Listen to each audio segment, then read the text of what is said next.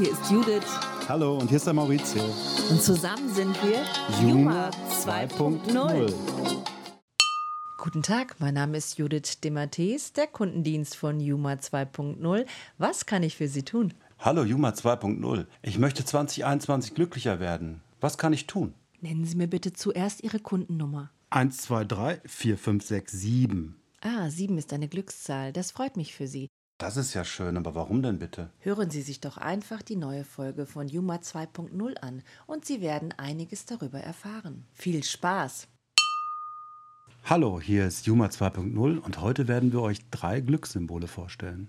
Ich möchte euch auch noch begrüßen. Herzlich willkommen im Jahr 2021 mit drei Glückssymbolen, denen wir auf den Grund gehen möchten. Einmal die sieben Den Schornsteinfeger. und den Glücksklee. Maurizio, du hast uns ja über die sieben was zu erzählen. Okay, warum ist die 7 eine Glückszahl? Also meine Glückszahl war sie schon immer. Ich kann das gar nicht so genau sagen, warum. Irgendwie war das immer so da für mich. Und ich denke, es liegt daran, dass sie uns eben an ganz, ganz vielen Stellen begegnet. Und das fängt an bei zahlreichen Märchen und Legenden.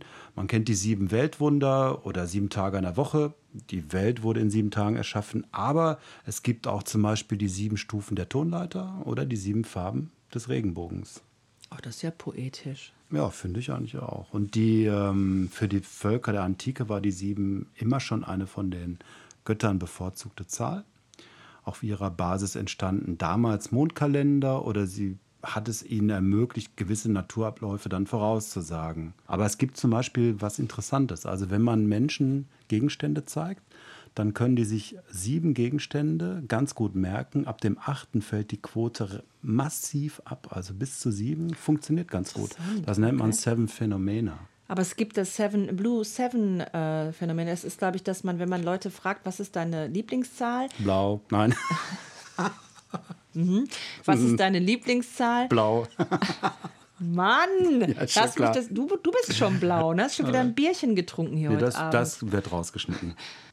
ja, Ach so, was Mathematisches kann man übrigens auch noch zu sieben sagen. Es ist so, dass beim Backgammon, also wenn man mit zwei Würfeln würfelt, dann ist die sieben kommt am häufigsten vor. warum? Weil, wenn man mit zwei Würfeln spielt, eben in der Kombination beider Würfel die sieben als häufigste, häufigste Summe vorkommt.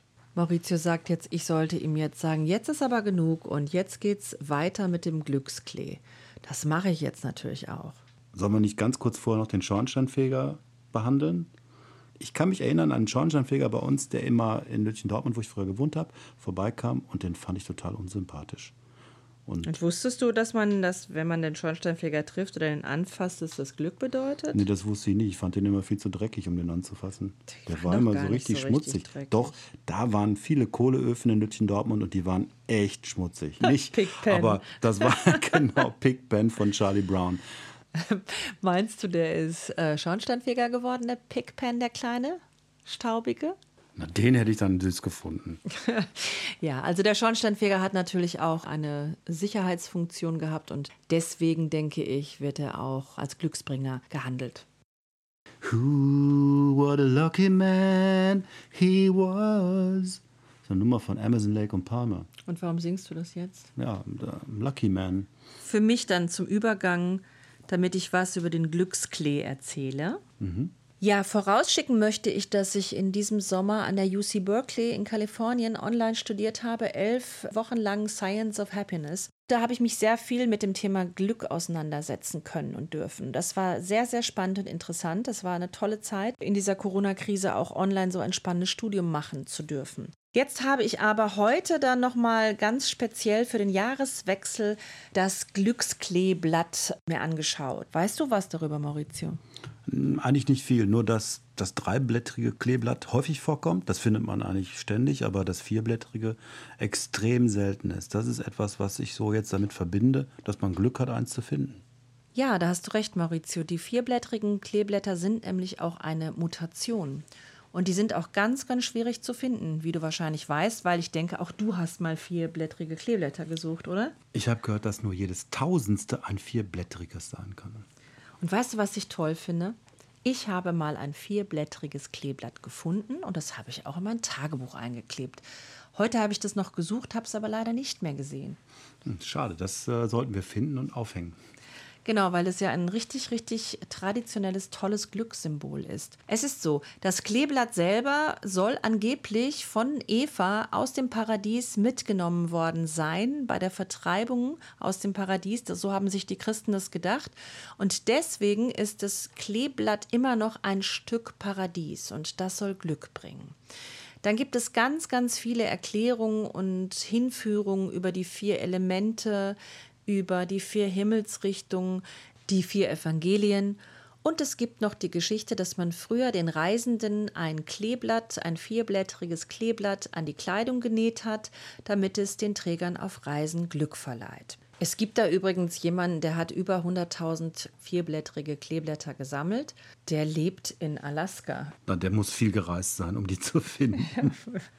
Ach Mensch, ich würde auch gerne wieder reisen dürfen. Ja, da sagst du was. Ich würde auch ganz gerne reisen. Was würdest du denn noch gerne machen dieses Jahr? Ah, ich würde vor allem gerne wieder Konzerte geben. Und äh, das vermisse ich wirklich sehr, auf die Bühne zu gehen, Musik zu machen. Ja, und was würdest du sonst noch gerne machen? Ähm, sonst würde ich einfach auch gerne wieder ins Café gehen und einen Kaffee trinken und ein bisschen Müßiggang.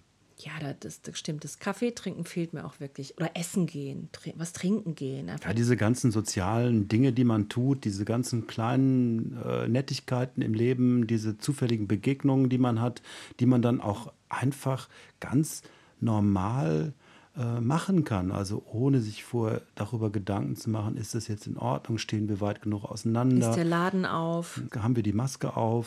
Ach, ich weiß nicht, das ist natürlich, das, das sind belastet Begleit, schon. Ja, das sind ja Begleiterscheinungen von, von eben auch diesen Ängsten, dass du weißt, es bedroht dich eine Pandemie. Und ich, ja, ich denke auch, also ich hoffe wirklich, dass sich da jetzt was verändert in diesem Jahr und dass wir uns wieder in irgendeiner Form anders verhalten dürfen. Also ich werde mich auch impfen lassen. Ich spreche mich auch dafür aus, auf jeden Fall. Kannst du dich noch erinnern, Maurizio? Vorletztes Jahr war ich in einer Theaterbande vom Schauspiel aus Bochum.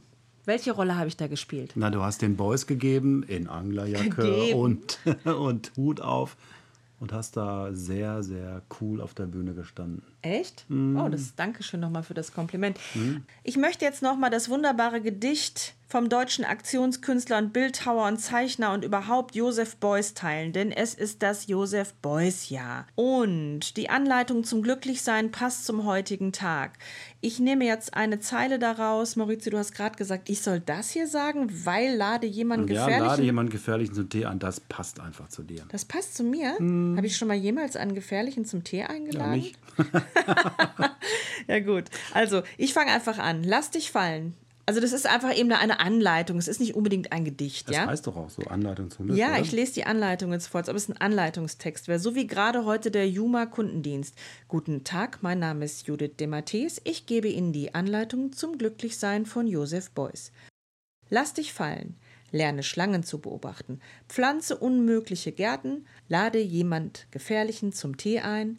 Mache kleine Zeichen, die Ja sagen und verteile sie überall in deinem Haus. Werde ein Freund von Freiheit und Unsicherheit, freu dich auf Träume, weine bei Kinofilmen, schaukle so hoch du kannst mit einer Schaukel beim Mondlicht.